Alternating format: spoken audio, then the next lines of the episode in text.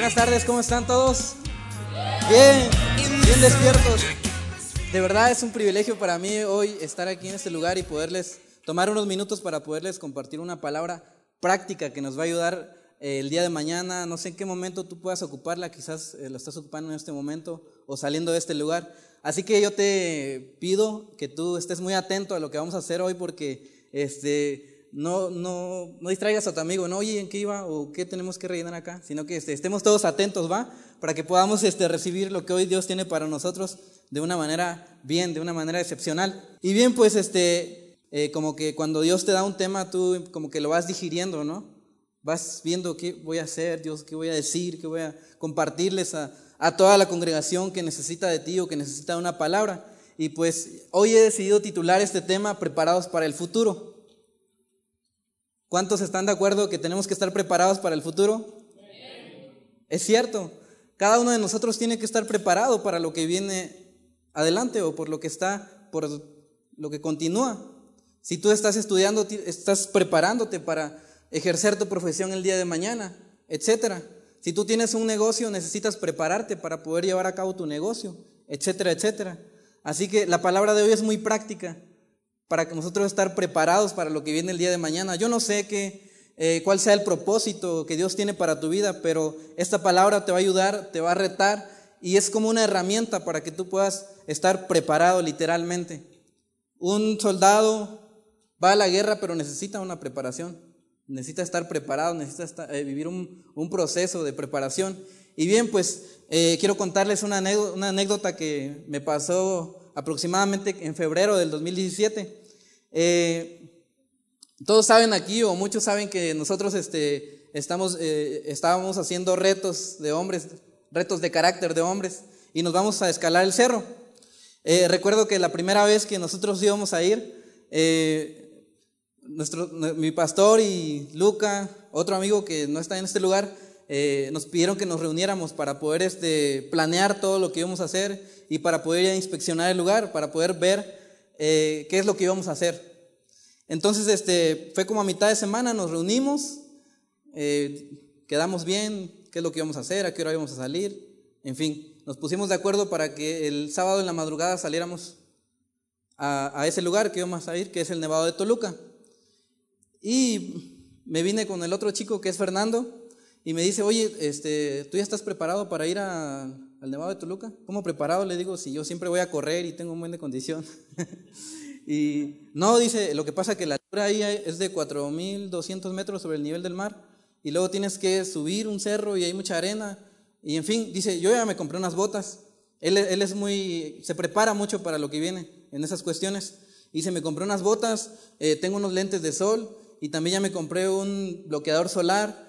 Y empezó, ¿no?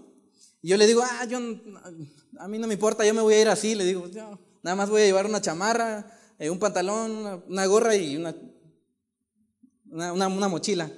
Y este, dice, no, ¿cómo crees? Este, te va a ir mal, vas a ver, y no sé qué. Y yo le digo, ya me voy a ir así. Incluso me dijo, cómprate unas mallas térmicas porque hace mucho frío. También cómprate una sudadera térmica para que eh, eh, no sudes mucho, para que el frío no te afecte, etcétera, etcétera. En fin, él se compró todo lo que tenía que comprarse y yo decidí irme así nada más, con mi pantalón, mis tenis, no llevé botas adecuadas para escalar y me fui con mi chamarra. En fin, llegamos y empezamos a escalar, desayunamos algo, empezamos, empezamos, empezamos a subir. Y a medida que íbamos subiendo, ya habíamos avanzado como una hora, empiezo a ver que los pies este, me empiezan a doler mucho porque los tenis que llevaban eran, eran más o menos como estos, como de, como de esponja. Me empezaron a doler mucho los pies el sol nos empezó a pegar de frente porque pasamos una montaña, después de la montaña ya no había árboles, ya todo era seco. Entonces el sol me pegó de frente y todos llevaban sus gafas, todos llevaban crema y yo con las así con el sol de frente y a todo lo que daba y los pies ya no aguantaba porque llevaba unos tenis. En fin, cuando regresamos de ese lugar dije, no vuelvo a irme así, porque regresé más quemado de lo que ya estoy con los ojos rojos y con los pies doliendo que no me pude levantar en dos días. Así que este, fue una, experiencia, una experiencia para mí, dije, bueno, para la próxima tengo que ser más precavido en lo que hago, ¿no? Y a donde voy, así es como tengo que vestir o lo que tengo que llevar, ¿no? En fin, lo que los quiero llevar es que muchas veces nosotros eh, vamos a lugares, hacemos cosas, eh, este, planeamos algo, pero no nos preparamos para lo que estamos eh, haciendo o para lo que vamos a hacer, no nos preparamos y terminamos eh, con una vida catastrófica. No sé, tú puedes decir, bueno, pues yo estoy estudiando y si no le echas ganas, repruebas, ¿no? Bien, pues todos tienen una hojita como esta. Si tú la tienes ahí, ¿no la puedes levantar? De favor, gracias. Bien, esa hojita es para que nosotros vayamos siguiendo lo que hoy Dios tiene para nosotros. Y bien, arriba le puse una, una frase que dice, tenemos que hacer uso de la sensatez en nuestros actos y decisiones. Tenemos que ser sensatos en todo lo que nosotros hagamos. Y la sensatez tiene que ver con prudencia. No sé si a ustedes les han dicho algunas veces, oye, no seas imprudente, ¿por qué haces eso? Oye, mira a tu mamá, oye, hijo, no seas imprudente. Y todo así como, ah, mamá. en fin, este, ahí les puse unas, unos renglones. Vamos a hacer una pequeña actividad, ¿les parece? ¿Todos tenemos un lapicerito? Si no, allá afuera venden, vale a 50 pesos, dice nuestro pastor. es broma. Eh, les puse unas rayitas que dicen sinónimos y antónimos. Sabemos que los sinónimos son palabras o expresiones que tienen significados iguales o muy parecidos. Y los antónimos son palabras con un significado opuesto o contrario a lo que se está diciendo. En este caso, la palabra clave, por así decirlo, o el ejercicio que vamos a hacer se llama prudencia. ¿Ok? Entonces, yo les voy a decir eh, muchas palabras o muchos sinónimos de la prudencia. Y también les voy a decir muchos antónimos de la prudencia. Se les voy a mencionar una lista de sinónimos y una lista de antónimos. Cuando yo los vaya mencionando, tú puedes eh, al menos escribir dos, dos sinónimos de la prudencia. Pero no lo escribas todavía porque yo te las voy a decir. Yo te voy a decir la lista de sinónimos y tú vas a escribir la que tú quieras. Te voy a decir la lista de, antónimos y tú vas a eh, escribir la que tú quieras. Es fácil. Bien, ya tienes por ahí tu lapicero, tu hoja. Les voy a mencionar la lista de sinónimos. Eh, algunos sinónimos que puede tener la palabra prudencia son atención, cautela, consideración, cortesía, cuidado, modestia, respeto, original, cordura, discernimiento, entendimiento, inteligencia, juicio, madurez, sensatez y sabiduría. Ok, si tú agarraste dos palabras de esas, escríbelas ahí donde dice sinónimos. Escribe dos palabras, cualquiera de las que yo haya mencionado. Te las vuelvo a repetir. Dice atención, cautela, consideración, cortesía, cuidado, modestia, respeto, original, cordura, discernimiento, entendimiento, inteligencia, juicio, madurez, sensatez y sabiduría. Esos son algunos sinónimos que tiene la palabra prudencia. Si tú lograste cachar, lograste agarrar dos, pues anótalas ahí, ¿no? En, las líneas que dice eh, sinónimos. Y bien, a continuación yo les voy a mencionar antónimos de la palabra prudencia. Igual, la misma, lo mismo, tú agarras dos, dos antónimos, dos palabras y si quieres las anotas ahí. ¿Va? Eh, decíamos que los antónimos son palabras que tienen un significado opuesto. Ok, antónimos de prudencia es, podrían ser algunos, bárbaro, entrometido, derrochador, descaro, rebelde, descortés, imprudente, inconsistente, insensato, iracundo, irracional, malo, necio, hablador, chismoso. No sé si captaste dos palabras, dos antónimos de la palabra prudencia. Igualmente, anótalas ahí. Y yo sé que este, te vas a, nos va a ayudar mucho al final. Vamos a, vamos a ver por qué nos va a ayudar el hecho de anotar dos sinónimos y dos antónimos de la palabra prudencia. Y bien, pues ahí en tu hojita dice, hacer más de lo que ahí necesitas te ayudará a tener un futuro más próspero. Eh, muchas veces nosotros en nuestra vida o en la tarea que nos encomiendan o en, los roles de la vida que cumplimos hacemos lo ordinario. Eh, si tu mamá te manda por las tortillas, tú vas por las tortillas y, vienes, ¿no? Eso es lo ordinario. Si tus papás te mandan a estudiar una carrera, una licenciatura, tú estudias, sacas seis y ya listo, ¿no? O si tus papás te dicen sacas ocho, pues tú sacas ocho y como que estás puesto a algo que te mandan a hacer o algo que te propusiste. Pero si nosotros eh, hacemos aún más allá de lo que necesitamos, nos va a ayudar a tener un futuro más próspero. Por decir, yo necesito eh, 10 mil pesos porque me quiero comprar una moto. Me voy a comprar una moto de 10 mil pesos. Pero si yo hago un poquito más allá de lo que necesito, que es una moto de 10 mil pesos, mi futuro va a ser más próspero. ¿Por qué? Porque voy a poderme comprar una BM, no sé, una moto eh, mejor, un, un carro mejor. Y lo mismo puede pasar con nuestra vida. Si nosotros hacemos un poquito más de lo que necesitamos, vamos a tener un futuro extraordinario, vamos a tener un futuro próspero. Y yo te invito a que me ayudes a leer la palabra en Proverbios 14 y 18. Ahí en tu hojita está. Dice así, los prudentes saben a dónde van, en cambio los necios se engañan a sí mismos. Los prudentes saben a dónde van. Aquellos que son prudentes como que siempre previenen las cosas, ¿no? Siempre dicen, eh, mañana voy a salir a tal lugar, saben a dónde van, hacen planes. Y muchas veces quizás tú en tu vida eh, dices, pues yo voy a eh, aprender a tocar teclado, pero tú quieres aprender a tocar teclado y haces lo que, lo que está en un plano ordinario, pero nunca realmente sabes a dónde vas. ¿Por qué? Porque no empiezas no actúas o no tomas un método como deductivo para poder seguir lo que vas a hacer. ¿Qué quiero decir con esto? Que muchas veces tenemos que pensar bien lo que hacemos. Muchas veces tenemos que incluso a escribir, tenemos que eh, ponernos a, a pensar, a pensar, a pensar lo que vamos a hacer y de la forma en que lo vamos a hacer. Porque aquí dicen proverbios que los prudentes saben a dónde van, saben en dónde están, saben lo que están haciendo. Si tú estás en una escuela, si tú estás en un grupo de amistad, si tú eres su líder de un grupo de amistad, eh, si somos prudentes, siempre vamos a saber a dónde vamos, cuál es nuestro objetivo. No solamente hacemos las cosas por hacerlas o porque lo hacen los demás, sino porque nosotros consideramos y sabemos a dónde vamos. Quiero que me ayudes a leer en Mateo 25, ahí está en tu hojita también. Dice, en el reino de Dios pasará lo mismo que sucedió en una boda cuando ya era de noche, diez muchachas tomaron sus lámparas de aceite y salieron a recibir al novio. Cinco de ellas eran descuidadas y las otras cinco responsables. Las cinco descuidadas no llevaron aceite suficiente, pero las cinco responsables llevaron aceite para llenar sus lámparas de nuevo. ¿Qué quiere decir esto? Que habían cinco eh, jóvenes que eran prudentes y cinco que eran insensatas, o, cinco que no eran precavidas, que no eran prudentes. Eh, las, cinco prudentes llenaron su lámpara de aceite, la llevaron, pero aparte ellos llevaron otro recipiente, llevaron más aceite. Pero las insensatas agarraron su lámpara, la llenaron de aceite, pero no llevaron reserva y se fueron para recibir al novio. Y dice, y como el novio tardó mucho en llegar, a las diez muchachas le dio sueño y se durmieron. Para aquel entonces yo creo que las personas se dormían, no sé, a las ocho o nueve de la noche porque no había internet o yo qué sé. Dice, entonces las cinco muchachas descuidadas dijeron a los responsables, compartan con nosotras el aceite que ustedes traen, porque nuestras lámparas se están apagando.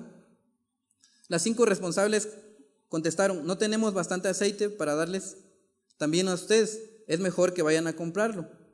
Bien, pues supongamos que estas muchachas eh, les entró la noche, iban a recibir al novio y se fueron a dormir las nueve de la noche, dejaron sus lámparas encendidas y dice que como a la medianoche les gritaron que el novio ya venía, habían transcurrido aproximadamente tres o cuatro horas. Entonces, las insensatas pues únicamente llevaron su lámpara y su aceite y pues ese aceite ya se les estaba acabando, ya no tenían más. Las prudentes pues el aceite que llevaban en la lámpara igualmente ya se les iba acabando, pero ellos llevaban una reserva, llevaban otro bote de aceite. Y dice la palabra acá en el versículo 9, en el capítulo, versículo 9, las cinco responsables contestaron, no tenemos bastante aceite para darles también a ustedes, es mejor que vayan a comprarlo. Quiere decir, pues, yo no sé, pues debiste ser precavida, ¿no? Mientras las cinco muchachas descuidados fueron, descuidadas fueron a comprar aceite, llegó el novio. Entonces las cinco muchachas responsables entraron con él a la fiesta de bodas y la puerta se cerró. Cuando las cinco descuidadas volvieron, encontraron todo cerrado y gritaron, Señor, Señor, ábranos la puerta. Estas muchachas, por ser descuidadas, no lograron entrar a la fiesta. Antes se creía que cuando eh, alguien iba a contraer nupcias, pues las muchachas o diez jóvenes tenían que salir a recibir al novio. Y pues ellas al fin se quedaron, sin cumplir eh, la tarea o el propósito que les habían encomendado por no ser precavidas, por no ser prudentes, por ser insensatas. Y bien, pues eh, algunos ejemplos prácticos de nuestra vida como jóvenes puede ser que tú estés estudiando una carrera y que inicies un semestre y que los, los, primeros días, las primeras semanas tú digas, pues yo no voy a la escuela porque, ah, ya luego me repongo, ¿no? Ya en el extra me repongo. O quizás digas, pues ya al final de año, pues yo me repongo con las materias o, con los exámenes. Eh, no me voy a precavir en eso, ¿no? Y al último terminas haciendo o quieres hacer en una semana lo que no pudiste hacer en seis meses, ¿no? O quieres hacer lo que eh, en un mes lo que no pudiste hacer en todo un año y no lo vas a lograr. Al final de cuentas te vas a presionar, eh, de la presión vas a reprobar o no vas a pasar un examen. ¿Por qué? Por no ser prudente. Otro de los ejemplos prácticos podría ser eh, no administrar bien nuestros, nuestros recursos, nuestras finanzas. Y eso pasa mucho con nosotros los jóvenes. ¿Por qué? Porque si tú dependes económicamente de, alguien o bien tú trabajas para eh, financiar tus estudios, para financiar tus gastos, muchas veces tú dices, bueno, pues me pagaron la quincena, o me, depositaron, me dieron mis papás, y dices, bueno, pues tengo 1500 para una semana. Y tú inicias el domingo, ¿no? Con tus 1500. Y llega el miércoles y tú ya apenas tienes como 200 pesos. Y terminas los otros 3, 4 días con 200 pesos comiendo maruchan con tostada. en fin, eso pasa muchas veces en nuestra vida por no ser prudentes. ¿Por qué no le das un aplauso a Jesús?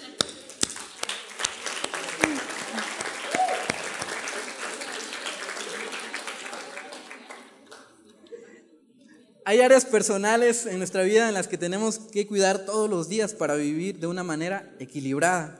Tú le puedes poner ahí donde está un espacio con una línea.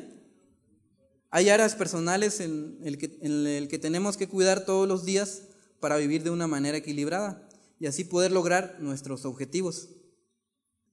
Algunas áreas muy importantes de nuestra vida en las que tenemos que vivir de manera equilibrada son lo profesional, lo social, lo psicológico, lo espiritual, lo intelectual, la salud, que es lo físico, lo económico. ¿Cuántos están de acuerdo?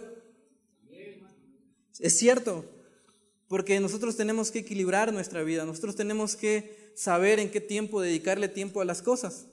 Es decir, yo no puedo pasar haciendo ejercicio las 24 horas del día, no puedo pasar haciendo ejercicio por durante 5 horas prolongadas. Tenemos que equilibrar nuestra vida, tenemos que dedicarle tiempo a las cosas y tenemos que administrar nuestro tiempo. Si nosotros somos estudiantes, tenemos que dedicarle tiempo a estudiar para poder ser excelentes. Tenemos que dedicarle tiempo a lo espiritual para que tengamos un espíritu fuerte todos los días y nada nos pare y nada nos detenga. Tenemos que dedicarle tiempo a nuestra salud también. Tenemos que hacer ejercicio, tenemos que alimentarnos de una manera adecuada. A lo social también. Es bien importante porque si tú te aíslas, como que vas perdiendo, ¿no? Eh, el rumbo de lo que es la sociedad. Nosotros estamos hechos para convivir con los demás, para socializar con los demás, para compartirles la palabra. Eso es muy importante, son áreas de nuestra vida.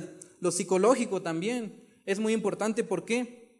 Porque nosotros tenemos que, tenemos que meditar y tenemos que meditar en la palabra de Dios. Su palabra dice que tenemos que meditar de día y de noche en ella para que hagamos todo lo que conforme a ella está escrito y nos vaya bien en la vida. Entonces es bien importante. Y tú puedes agregar ahí a esa lista más áreas de nuestra vida, ¿no? Que tenemos que equilibrar. Porque no, no todo el tiempo podemos dedicarle, eh, no, no, no le podemos dedicar nuestro tiempo solamente a una cosa, sino que tenemos que administrar bien nuestro tiempo. Quiero que me acompañes a leer Eclesiastés 3. Ahí en tu también está. Si no, yo creo que lo vamos a poder ver aquí en las pantallas. Y dice, en esta vida todo tiene su momento hay un tiempo para todo. Hoy nacemos, mañana morimos. Hoy plantamos, mañana cosechamos. Hoy herimos, mañana curamos. Hoy destruimos, mañana edificamos. Hoy oramos, mañana reímos. Hoy guardamos luto, mañana bailamos de gusto. Hoy esparcimos piedras, mañana las recogemos. Hoy nos abrazamos, mañana nos despedimos. Hoy todo lo ganamos, mañana todo lo perdemos. Hoy todo lo guardamos, mañana todo lo tiramos.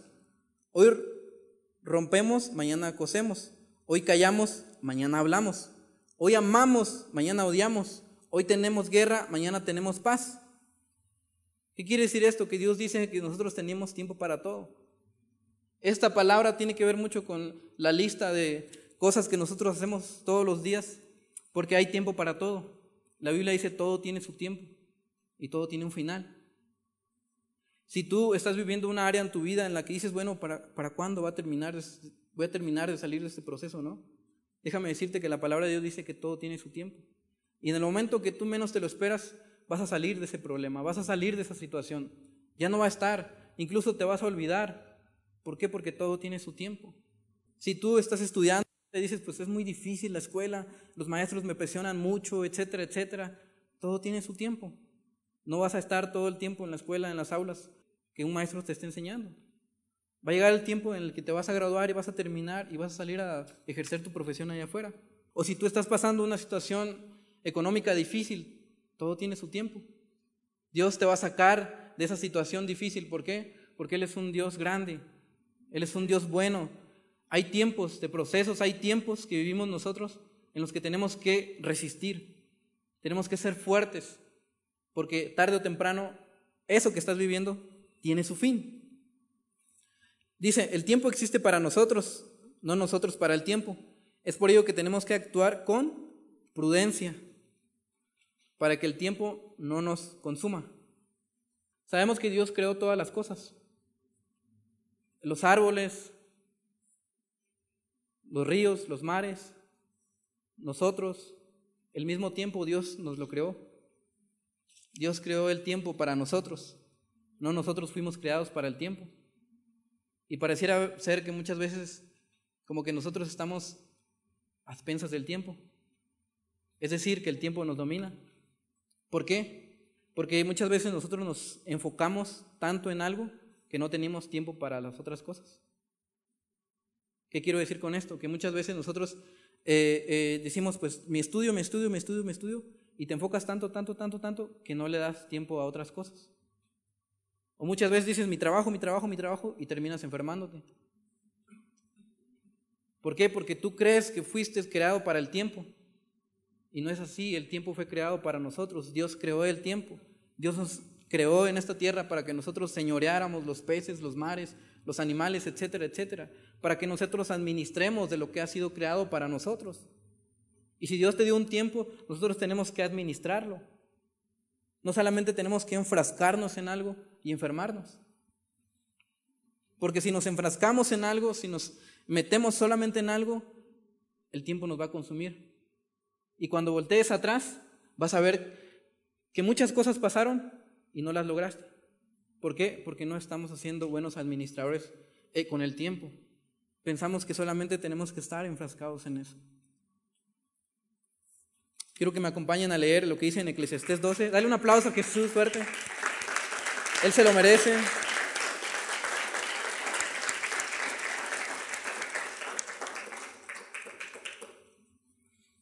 Ahí en tu, en tu hojita me acompañas a leer lo que, lo que dice en Eclesiastés 12. Y esto habla, habla principalmente a los jóvenes. ¿Cuántos jóvenes hay aquí? Eso. Todos somos jóvenes porque tenemos un espíritu joven. Amén. Au. Eclesiastes 12 dice, fíjense bien lo que, lo que Dios nos exhorta, lo que Dios quiere hacer con nosotros, lo que Dios nos da, lo que Dios nos, nos muestra hacer. Dice, acuérdate de tu Creador ahora que eres joven. Acuérdate de tu Creador antes que vengan los días malos. Llegará el día en que digas, no da gusto vivir tantos años.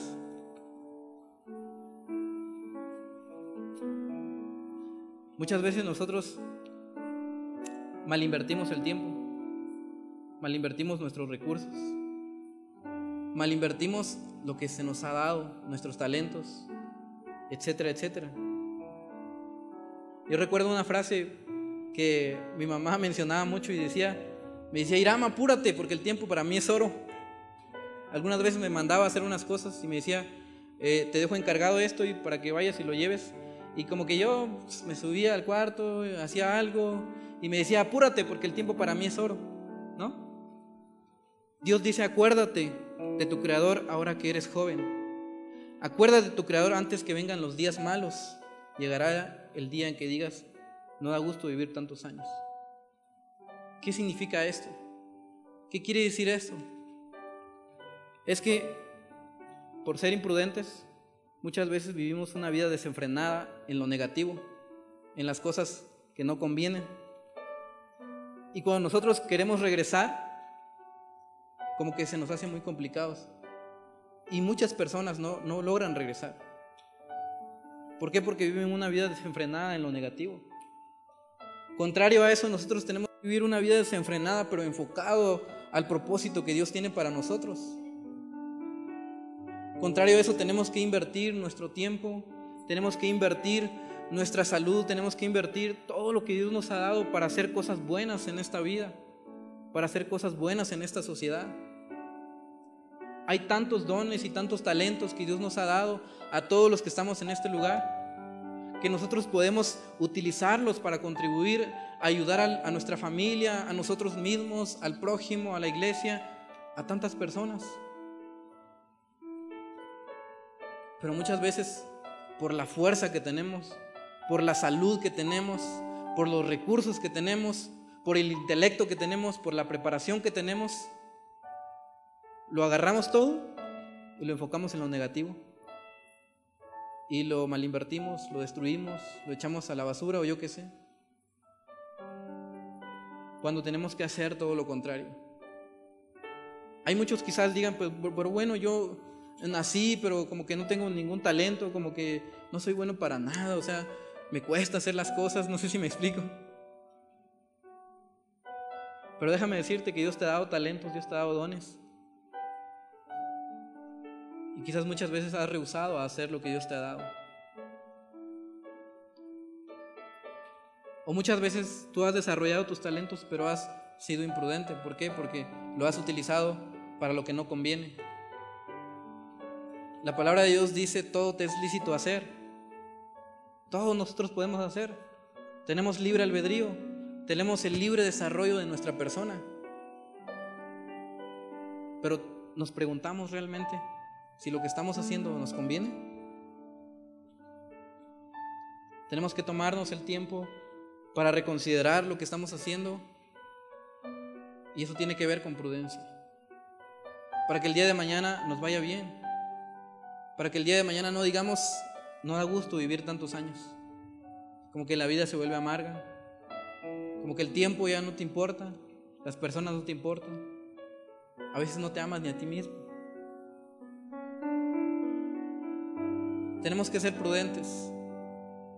Yo te invito a que te pongas de pie. Gracias por disponer de tu tiempo y escuchar esta palabra que hoy Dios tenía para ti. Pero no quiero que te vayas sin antes reconsiderar una decisión que puede marcar el rumbo de tu vida. Y eso tiene que, tiene que ver con prudencia. Jesús dice en su palabra, el que viene a mí, yo no le retengo o yo no le echo fuera. Contrario a eso, Jesús nos abraza. Dice, todo aquel que viene cansado, que viene herido, venga a mí. Todo aquel que llama a la puerta, yo no le echo fuera. Él va a entrar conmigo, va a cenar conmigo y yo con Él. Lo voy a abrazar, lo voy a amar. Y si tú viniste hoy en este día desanimado, quizás viniste pensando cosas negativas, déjame decirte que este es el tiempo para reconsiderar lo que Dios tiene para nosotros el día de mañana o quizás vienes por primera vez, déjame decirte que, como dijo este chico hace rato, Gabriel, no hay casualidades. Nada pasa porque sí. Dios sabía que tú ibas a estar en este lugar. Y si tú hoy dices, yo quiero aceptar a Jesús, quiero que Dios sea el dueño de mi vida, quiero que seamos amigos, quiero ser el socio de Jesús, quiero amar a Jesús, quiero que Jesús me ame, quiero caminar con Jesús, este es el momento. Dios está en este lugar. Como les dije hace un momento, Dios nos ha dado libre albedrío y libre desarrollo de la personalidad. Está en nosotros si queremos decir, Dios, de aquí en adelante quiero caminar contigo. Quiero ser prudente. Así que yo te invito hoy a que tú reconsideres caminar con Jesús. Jesús vino, murió en una cruz pagó por nuestros pecados, limpió nuestras heridas. Nosotros tenemos que valorarlo. Así que yo te invito a que tú cierres tus ojos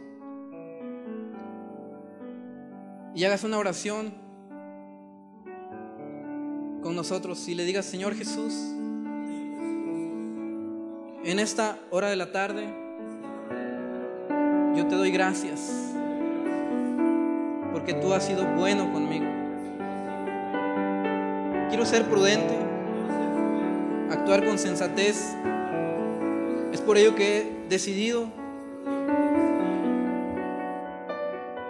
aceptarte a ti, Jesús. Vivir contigo, caminar contigo, amarte a ti. Muchas gracias, Dios. Gracias, Jesús. Amén. Quiero que sigas con tus ojos cerrados. Quiero hacer una última oración.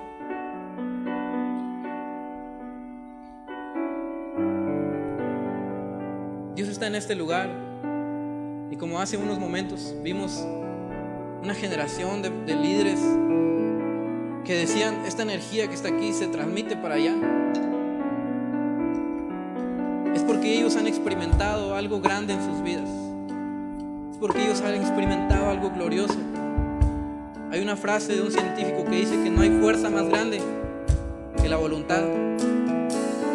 Y ellos ahorita tienen una voluntad, tienen un empuje para hacer las cosas. Quizás hoy veniste sin fuerza, veniste derrotado. Yo no sé cómo hayas venido, pero déjame decirte que Dios está en este lugar hoy. Que Él es bueno y que Él te abraza lo puedes sentir en tu corazón. Tú lo puedes sentir en tu mente. Dios está en este lugar. Padre, yo te doy gracias por todos los que estamos en este lugar, Jesús. Gracias por todos los que vinieron, Señor Dios, por, por, los que dispusieron de su tiempo para estar aquí y escuchar una palabra, cantarte a ti, Jesús. Muy en especial te pido, Dios, que tú nos ayudes a ser personas sensatas y prudentes, Jesús. Quizás hoy vinieron personas diciendo, Señor, yo no sé, no sé tomar una decisión, me cuesta. Me cuesta hacer planes. No puedo salir adelante.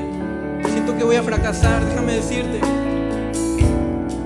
Jesús dice, esfuérzate y sé muy valiente. No temas ni desmayes porque yo estoy contigo todos los días de tu. Gracias Dios, yo te pido que tú le des fuerzas, que tú Señor Jesús le des fe a aquella persona que vino Señor quizás de caída Dios. Fortalece su fe, su convicción en ti Dios. Si alguien vino pasando una enfermedad, tiene algún familiar enfermo Señor, te pido que lo sanes Dios. Para ti no hay nada imposible Jesús. Tú eres bueno Señor Jesús. Tú eres grande, tú eres poderoso Señor. Nombre de Jesús.